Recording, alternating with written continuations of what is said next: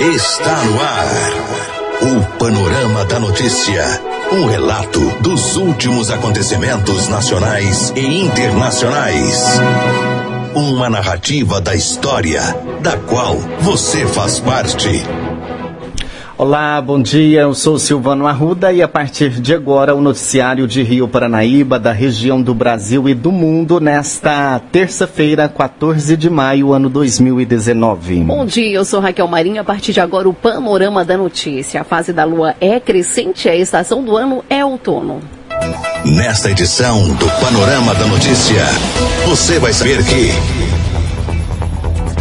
A VARP promove segundo trilhão beneficente. Time Enactus traz o projeto Q e promove o Festival do Queijo. O Hospital de Rio Paranaíba recebe melhorias na estrutura e equipamentos. Concep Rio realiza audiência pública para discutir sobre a segurança pública em Rio Paranaíba. Prefeitura Municipal lança procedimentos licitatórios. Isso e muito mais a partir de agora no Panorama da Notícia.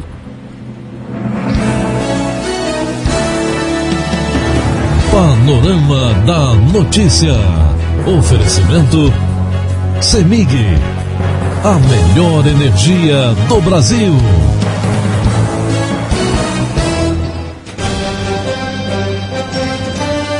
Agora 10 horas 32 minutos, o projeto Q do time Enactus da UFB Campus Rio Paranaíba visa o reconhecimento socioeconômico dos produtores de queijo Minas artesanal da região do Cerrado por meio do auxílio à adequação das normas vigentes para obtenção do certificado do IMA, Instituto Mineiro de Agropecuária, que permite a comercialização legal do produto. O intuito é despertar nos produtores a vontade de adequar a infraestrutura da produção de queijo às normas, potencializar o conhecimento através da, de captações, capacitações e pesquisas, inovar em técnicas já utilizadas, divulgar a marca do produtor e buscar por novos mercados, mercados consumidores. Há um ano, o projeto está sendo realizado com uma família do senhor Aí Pereira e também a dona Badia. Todavia, a intenção é trabalhar com outros produtores futuramente,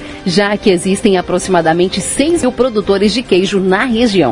A fim de valorizar os produtores, é, fomentar esta cultura no município e auxiliar financeiramente as entidades filantrópicas, será realizado no dia 19 de maio, a partir das 18 horas, o primeiro Festival do Quê, na Praça Matriz, em Rio Paranaíba. O evento beneficente é promovido pelo time Enactus, UFV Campus Rio Paranaíba, em parceria com as entidades Amor Exigente, a VARP Casa de Repouso com Frade Antônio Pimenta, Centro Espírita Caminhos de Bênção, Luz e Amor e EAC. No local serão comercializados pratos típicos com queijo Minas artesanal dos produtores Senhor Pereira e Dona Badia. E além do queijo Minas artesanal, os produtores venderão queijo Minas artesanal temperado, queijo Minas é, com goiabada, é, ricota fresca e ricota temperada. Haverá ainda sorteios de brindes, apresentações culturais e um show sertanejo com o cantor Lucas Rocha. 10h34 e recentemente o Hospital Municipal de Rio Paranaíba recebeu novos equipamentos imobiliários, imobiliários que já estão em uso. De acordo com a gestão 2017-2020, foram adquiridos 16 unidades de cama hospitalar e 23 mesas de cabeceira para o setor de internação, além de um ventilador mecânico, um monitor multiparâmetro e um desfile, desfile brilador para a sala de emergência, estando em processo licitatório também um aspirador de secreções e uma maca hidráulica. O sistema de prontuário está passando por informatização, sendo implantado em todos os setores como recepção, classificação de risco, atendimento médico e enfermagem, farmácia e laboratório. O laboratório de análises clínicas também recebeu equipamentos novos, sendo um analisador bioquímico automático e um semiautomático passando por reforma em sua estrutura física para melhor atender os usuários do SUS. Assim, toda a unidade hospitalar municipal está sendo cada dia mais modernizada com a compra de equipamentos de recurso de emenda parlamentar de Raquel Muniz, Antônio Anastasia e José Humberto Soares e também reforma em toda a estrutura física com recursos próprios do município. Agora, 10h36 aconteceu na última quarta-feira, dia 8 de maio, às 15 horas, no Fórum da Comarca de Rio Paranaíba, uma audiência pública convocada pelo CONCEP Rio, Conselho Comunitário de Segurança Pública de Rio Paranaíba. Aberta a audiência pública, foram levantados e abordados três temas principais como pauta da audiência: segurança nas escolas de nosso município, projeto Olho Vivo, como está o andamento, é, com foco principal a segurança na zona rural de nosso município. Um referente à segurança nas escolas do nosso município, Jesus Alabra, o secretário municipal, o senhor Júlio Fernandes e o tenente Adriano. O tenente falou que já faz um trabalho preventivo, educativo e ostensivo junto às escolas de nosso município e que irá intensificar ainda mais para minimizar a ocorrência de crimes notadamente tráfico de drogas, furtos, roubos, crimes contra pessoas nas imediações e no interior das escolas. Propôs desenvolver um projeto Escolas Protegidas, onde estará reunindo com professores e diretoras para passar maior, maiores detalhes para a execução desse projeto que visa unir as escolas num só objetivo, que é a proteção à segurança. Dois projeto Olho Vivo, como está o andamento, faz uso, fez uso da palavra o é, o senhor Nilton Silva Boaventura, presidente do Concep Rio, que falou sobre a campanha realizada no final do ano de 2018, que, obtiver, que obtiveram aí grande êxito, totalizando no valor de 130 mil reais, 150 mil reais foi doado ao Concep Rio, oriundo das prestações é, pecuniárias oriundas do fórum e 80 mil relativo a doações de empresários e comunidade local e aproveitou também para agradecer a todos que colaboraram e agradeceram neste e acreditaram neste projeto. O prefeito municipal reafirmou seu compromisso com o projeto Olho Vivo referente à sua instalação e que irá complementar o valor para a implantação do projeto que inicialmente está previsto no valor total de 300 mil reais. Também reafirmou o compromisso de assumir a totalidade do valor da sua manutenção mensal do projeto e de estar cedendo todo todos os funcionários para o vídeo monitoramento no Central da Polícia Militar.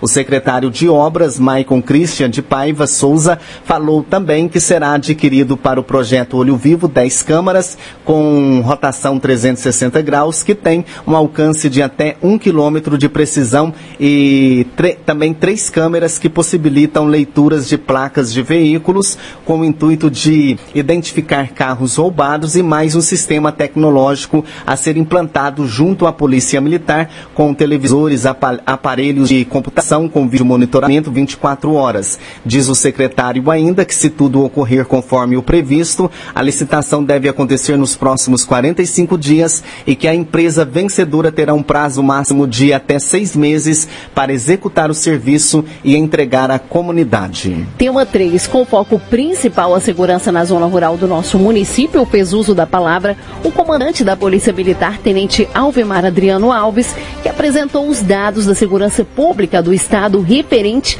ao nosso município e que os crimes violentos este ano foram realizados aí na zona rural do nosso município. O presidente do Concep Rio falou que já está vendo a possibilidade de expansão do projeto Olho Vivo na zona rural e também colocar aí uma câmera em cada comunidade e locais. Após discussões realizadas, conseguiu-se que a Câmara Municipal e o Executivo buscarão articulações políticas no sentido de aumentar o efetivo das polícias civis e militares, um escrivão e um delegado para nossa cidade. O prefeito municipal estará agendando nos próximos dias reunião com o secretário de Segurança Pública de Estado e uma audiência com o governador Romeu Zema, com presença de sete vereadores na audiência pública. Todos fizeram compromisso de estar articulando junto aos seus representantes na Câmara dos Deputados e fazer suas reivindicações. Agora 10 horas 40 minutos, a VARP, Associação Amigos da Vida de Rio Paranaíba, com apoio do Rotary Club, promove no dia 2 de junho o segundo trilhão beneficente em Rio Paranaíba. O evento será no Parque de Exposições da cidade e toda a renda será revertida para a construção da casa de acolhimento a pessoas que fazem tratamento de câncer em Barretos. As inscrições para piloto, o valor de 80 reais e Zequinha, 30 reais. O almoço com churrasco será vendido por 20 reais. Adquira já o seu ingresso e ajude a Avarp. E a Prefeitura Municipal de Rio Paranaíba torna público o seguinte ato chamada pública número 1 barra 2019, aquisição de gêneros alimentícios da agricultura familiar e do empreendedor familiar rural destinado ao atendimento do Programa Nacional de Alimentação Escolar. A abertura dia 18 de junho às 12 horas e 30 minutos. Maiores informações podem ser obtidas através do e-mail licitação rioparanaíba@gmail.com.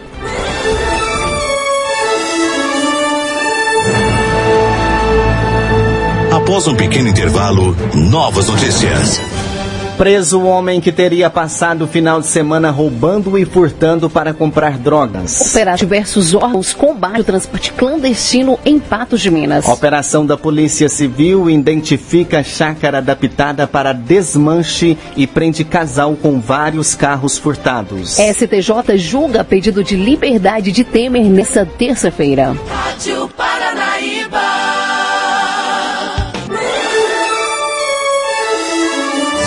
Retomamos para que você saiba o que está sendo notícia hoje. Agora, 10 horas e 45, você acompanha aqui pela Paranaíba o panorama da notícia. E trabalhadores desempregados podem solicitar benefícios pelo INSS. Os detalhes com Karine Bordini. Mais de 14 milhões de pessoas perderam o emprego em 2018 no Brasil. A informação é do Cadastro Nacional de Empregados e Desempregados. Tiago Kidrick, advogado especialista em direito previdenciário, explica quais direitos e benefícios podem ser acionados pelos trabalhadores desempregados. Trabalhadores desempregados que estiverem no período de graça, ou seja, que ainda estiverem filiados mantendo a sua qualidade assegurada da Previdência Social, podem obter benefícios previdenciários todos. Se mantém esse período de graça conforme o número de contribuições, o mínimo é um ano após o desemprego, exceto o trabalhador quando está desempregado e aí ele sai do sistema previdenciário, ele fica muito tempo sem contribuir, aí ele não tem mais direito ao acesso à Previdência Social, a não ser que ele recolha de novo. O advogado explica que cada benefício tem uma fórmula diferente de ser calculado. Em regra, os benefícios programáveis, aposentadorias, pensões também, eles são calculados com base nos salários de contribuição da remuneração recebida a partir de julho de 1994. Entra numa média que se faz o salário de benefício, que significa base para os benefícios, salário de benefício. E essa média ela, ela leva em consideração os 80% maiores salários do período de julho de 94 até o, o momento que o benefício foi recebido. E 20% dos menores salários são descartados. E aí se forma um salário de benefício. Tiago informa que existem diversas formas de solicitar os benefícios. Existe a agência física, existe o 135 e existe o canal virtual pela internet, que alguns benefícios podem ser solicitados. A maioria dos trabalhadores, eles ainda vão nas agências.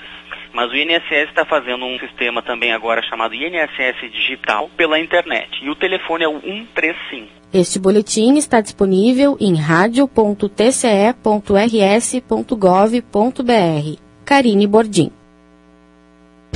A polícia a serviço da comunidade. E a Polícia Militar prendeu na madrugada desta segunda-feira um homem que teria passado o final de semana cometendo assalto e furtos em Patos de Minas para sustentar o vício nas drogas. Júnior Amaral saiu do presídio Sebastião Satiro recentemente e confessou ter cometido pelo menos três crimes seguidos. Júnior foi preso em flagrante levado para a delegacia de Polícia Civil. Segundo a PM, ele a ter cometido assalto e dois furtos, mas disse que não iria entregar outras pessoas que participaram dos crimes para não correr o risco de morrer. Com relação ao dinheiro, Júlio disse que gastou em drogas. Nesta manhã, ele foi autuado e encaminhado para o presídio Sebastião Satiro. Agora 10 horas e 48 minutos e diversos órgãos se uniram neste fim de semana para combater o, trans, o transporte clandestino na região de Patos de Minas. A operação, que durou todo o fim de semana, teve várias apreensões. Os transportadores flagrados em situação irregular tiveram que providenciar a viagem dos passageiros até seus destinos. Por conta da Polícia Rodoviária Federal, foram flagrados cinco transportadores clandestinos e outros três pela PMRV. Nesse caso, os passageiros foram encaminhados para a rodoviária de Patos de Minas e o ônibus apreendido. É condição para liberação do ônibus que o proprietário pro, comprove ter sanado as irregularidades e tenha providenciado transporte para os passageiros. Esse transporte pode ser com comprando passagem nos ônibus regulares disponíveis ou fretando um ônibus, frisou. Agora 10h49. A polícia. A serviço da comunidade. Três veículos furtados recentemente foram encontrados já em processo de desmanche e inúmeras peças foram localizadas em uma chácara. No local, a Polícia Civil prendeu o casal Marcos Antônio Ferreira, de 40 anos, e a companheira dele, Jéssica de Fátima Margarida, de 22 anos. De acordo com o delegado Everton Evangelista, há cerca de um ano percebeu um aumento nos furtos de veículos, especialmente da marca Fiat, e desde então vem trabalhando para coibir esse tipo de crime e identificar os criminosos em Patos de Minas. O local estava sendo usado exclusivamente para desmanche de veículos paredes do imóvel foram derrubadas para receber os carros no interior da casa. Um Fiat Uno furtado no dia 7 já estava praticamente desmontado. Um Fiat Palio furtado no sábado, próximo ao Unipan, também estava no imóvel. E uma picape Saveiro Cross furtada em Uberaba no dia 5 também seria desmanchada. O policial destacou que Marcos havia alugado o imóvel e vinha há vários meses furtando veículos e levando para a chácara chácara para fazer o desmanche. Segundo o delegado, ele tinha um mecanismo para acionar a ignição dos veículos. Os furtos tiveram um grande aumento nas imediações do Unipan e da UPA. A partir de agora, o trabalho será para identificar os receptores e quem seria o compárcia de Marcos, que ajudava nos furtos e nos desmanches. O policial informou ainda que Marcos relatou estar enviando os veículos furtados para Uberlândia. No entanto, esta versão não convenceu. E a sexta turma do Tribunal Superior de Justiça analisará nesta terça-feira o pedido de liberdade do ex-presidente Michel Temer. O julgamento do habeas corpus está previsto para começar às 14 horas. Também será analisado o pedido de liberdade do coronel reformado da Polícia Militar, João Batista Lima Filho, o Coronel Lima. Temer é suspeito de liderar uma organização criminosa que, segundo o Ministério Público, teria negociado propina nas obras da usina nuclear de Angra 3, operada pela Eletronuclear. O ex-presidente é acusado de ter cometido os crimes de corrupção, peculato e lavagem de dinheiro. A operação Descontaminação teve como base a delação premiada de José Antunes, sobrinho, dono da empresa Engevix. O empresário disse à Polícia Federal que pagou um milhão em propina a pedido do Coronel Lima, do ex-ministro Moreira Franco e com o conhecimento do ex-presidente Temer. Agora, 10 horas e 52 minutos, o repórter Leno Falck traz uma matéria que fala do perigo da eletricidade para crianças e pets. Cabos soltos e tomadas sem proteção oferecem grandes riscos. Confira a reportagem.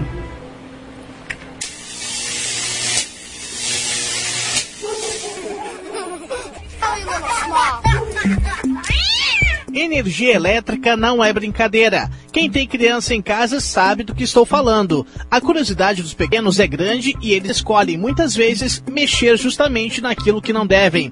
Em 2018, 34 crianças de 0 a 10 anos morreram vítimas de acidentes com eletricidade. Na faixa etária de 11 a 15 anos, foram 37 mortes registradas. Os números fazem parte do Anuário Estatístico da Associação Brasileira de Conscientização para os Perigos da Eletricidade, divulgados recentemente. A maioria dos casos está ligada à negligência e falta de atenção dos familiares, como explica o diretor executivo da Abracopel, Edson Martinho. Acontecem normalmente com cabos soltos ou com é, tomadas e, e interruptores sem é, proteção, né? Martinho chama atenção para as medidas de prevenção a serem adotadas. Fios têm que estar sempre protegidos, não pode ter nada exposto e tomadas da mesma forma. E no caso de crianças, principalmente, né, é importante que você tenha também, tomar uma segunda precaução, o tampão, né? Um tampão de uma forma que a garotada não consiga remover, né? Luiz Felipe Silveira é pai do pequeno Gabriel, de dois anos. Quando ele começou a engatinhar e depois caminhar, a casa já teve de ser adaptada. O que a gente fez, cuida sempre é com os protetores de tomadas, se as tomadas estão com os protetores, enfim. Principalmente às vezes aquelas que a gente não mexe direto, que fica atrás de, atrás de uma cortina. Então sempre tem que estar de olho um cuidado redobrado. Tem também o cuidado especial com o carregador de celular. Quando a gente deixa um celular carregando, a gente diz, ah, a tomada está segura, mas tem a outra extremidade, né? Que é o fio que vai no celular, que pode ir na boca de alguma forma.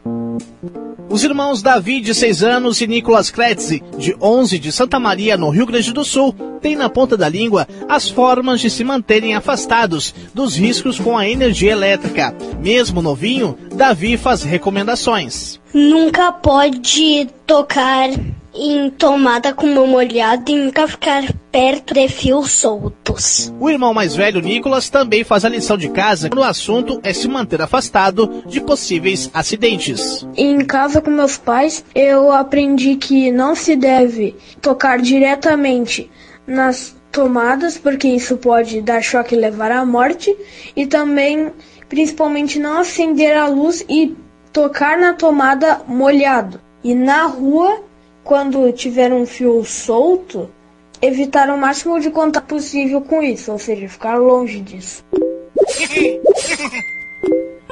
Cada vez mais cedo, os pequenos passam a ter contato com equipamentos eletrônicos. Brinquedos, tablets e celulares são os principais. Segundo o diretor executivo da Bracopel, recomendações são sempre necessárias para uma utilização segura desses aparelhos. Se a criança é muito pequena, vamos falar em torno de 3 até 4 anos, é recomendável que eles não façam a conexão do equipamento do, do, carregador à tomada, ou seja, nem conecte nem desconecte. A partir dessa idade, com toda a recomendação do mundo, não deitado no chão, não com os pés descalços, né, tomando todo o cuidado. Camille de Ávila, de 10 anos, e Matheus, de 14, são irmãos e moram em Ponta Grossa, no Paraná. Camille adora usar o celular, mas ela conta que a mãe chama atenção para não mexer no aparelho enquanto ele carrega. Eu aprendi com meus pais na escola que não devemos mexer nas tomadas, principalmente quando estamos molhados. E também eu aprendi que a gente não pode mexer no celular quando está carregando. Isso minha mãe sempre fala. Em 2018, foram 39 ocorrências no país com choques ou incêndios ocasionados por celulares. Destas, 23 pessoas morreram. Já em 2017, foram apenas 3 ocorrências registradas. Mateus também sabe bem os cuidados a serem tomados. Por fios que estão desencapados e caídos no meio da rua, também com o manuseio incorreto pode causar é, vários acidentes gravíssimos. A Abracopel faz um trabalho de conscientização nas escolas. Edson Martinho explica o concurso nacional de redação, desenho e vídeo. E esse concurso visa incentivar o desenvolvimento da redação, desenho ou vídeo, dependendo da faixa etária, dentro das escolas é, públicas, né? Todos com foco sempre em incentivar o desenvolvimento do tema dentro da sala de aula, para que eles entendam o que é segurança com eletricidade, e a partir daí que eles possam multiplicar isso para a sua comunidade, para suas casas. O número de famílias que optam por ter um animalzinho de estimação em casa tem crescido cada vez mais. Gatos, cachorros, coelhos, hamsters, entre outros, são curiosos por natureza. Sarita Reed, de Porto Alegre, já teve problemas com a sua hamster Chiquita. A minha hamster, quando ficava solta pela casa, passeando, ruía muitas coisas, inclusive os fios. Para tentar proteger, a gente escondia os fios atrás de móveis ou usava protetor. Com Mariana Cavalcante de São Paulo, o problema foi um pouco mais grave. Quando sua cachorrinha Chloe, da raça Shih Tzu, era filhote, ela mordeu o cabo de um transformador. Ao chegar em casa à noite, em uma sexta-feira, Mariana percebeu que havia um fio solto no meio da sala. Porém, no momento, não sabia de onde era.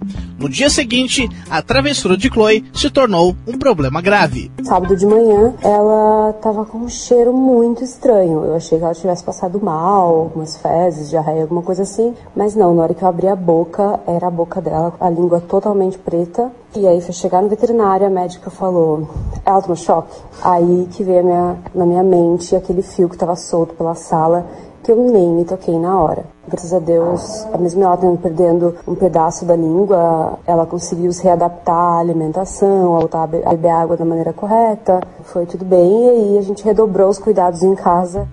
O diretor executivo da Bracopel, Edson Martinho, dá dicas para proteger os pets de acidentes com eletricidade um fio de um ventilador, um fio de um, um equipamento ligado solto, é, principalmente para animais mais novos, é um chamariz para ir lá e morder. Né? Então, sempre tomar o cuidado de deixar isolado, ou seja, para que eles não, eles não possam ter acesso a esses cabos e sempre.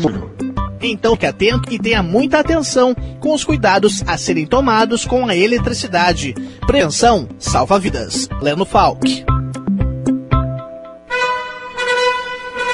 Você caminhou conosco pelo panorama da notícia. O conhecimento dos fatos faz de você um cidadão ativo. A apresentação Silvano Marruda e Raquel Marim. Edição Raquel Marim.